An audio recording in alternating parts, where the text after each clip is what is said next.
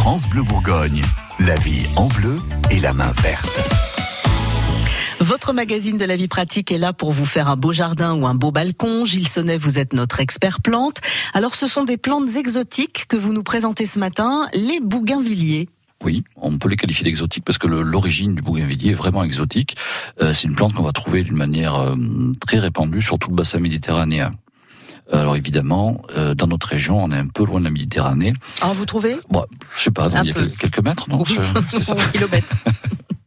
Et du coup, c'est une plante formidable pour l'été, beaucoup moins pour l'hiver mais c'est tellement fantastique que ça vaut le coup de, de s'y intéresser.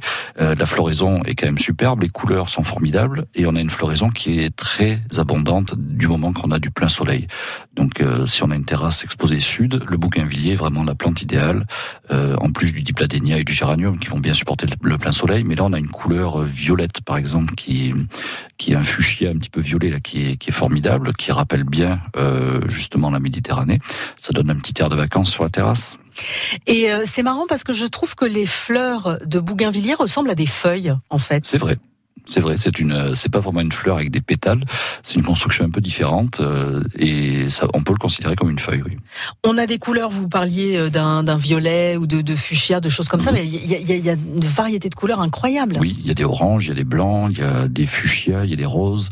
Et oui, oui, c'est très très varié. Oui. Et toutes les variétés, toutes les couleurs vont fonctionner euh, chez nous. Ou il y a des choses qu'on va plus trouver dans les dans les pays chauds? Alors nous, on va les garder l'hiver, il va falloir les hiverner, c'est le, le, problème des bougainvilliers, euh, c'est-à-dire qu'il va falloir les mettre dans un endroit frais, mais complètement hors gel, avec de la lumière. Donc la, la véranda ou le garage éclairé resteront l'endroit idéal. Euh, évidemment, dans ce cas-là, si on a cette situation pour l'hiver, on peut garder toutes les variétés, toutes les couleurs qu'on veut à la maison.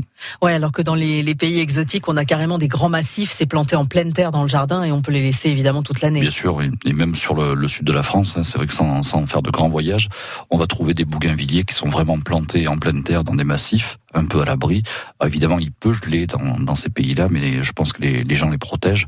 Euh, et, et, du coup, ça, ça permet d'avoir des, des, des pieds qui sont énormes. Et c'est rigolo à, à, prendre en photo aussi ces plantes-là, parce qu'il y a toujours deux petits yeux. Exactement, et ce sont les, les étamines des, des bougainvilliers.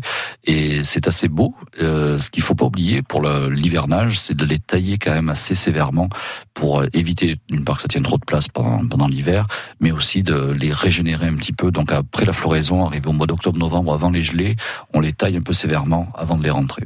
Faites-vous plaisir avec euh, de la couleur sur la terrasse ou sur le balcon. Plantez des bougainvilliers. Les conseils de Gilles Sonnet et ceux de notre expert Nicolas Brune, également nos deux experts jardins, sont tous à retrouver sur euh, francebleu.fr. France Bleu Bourgogne.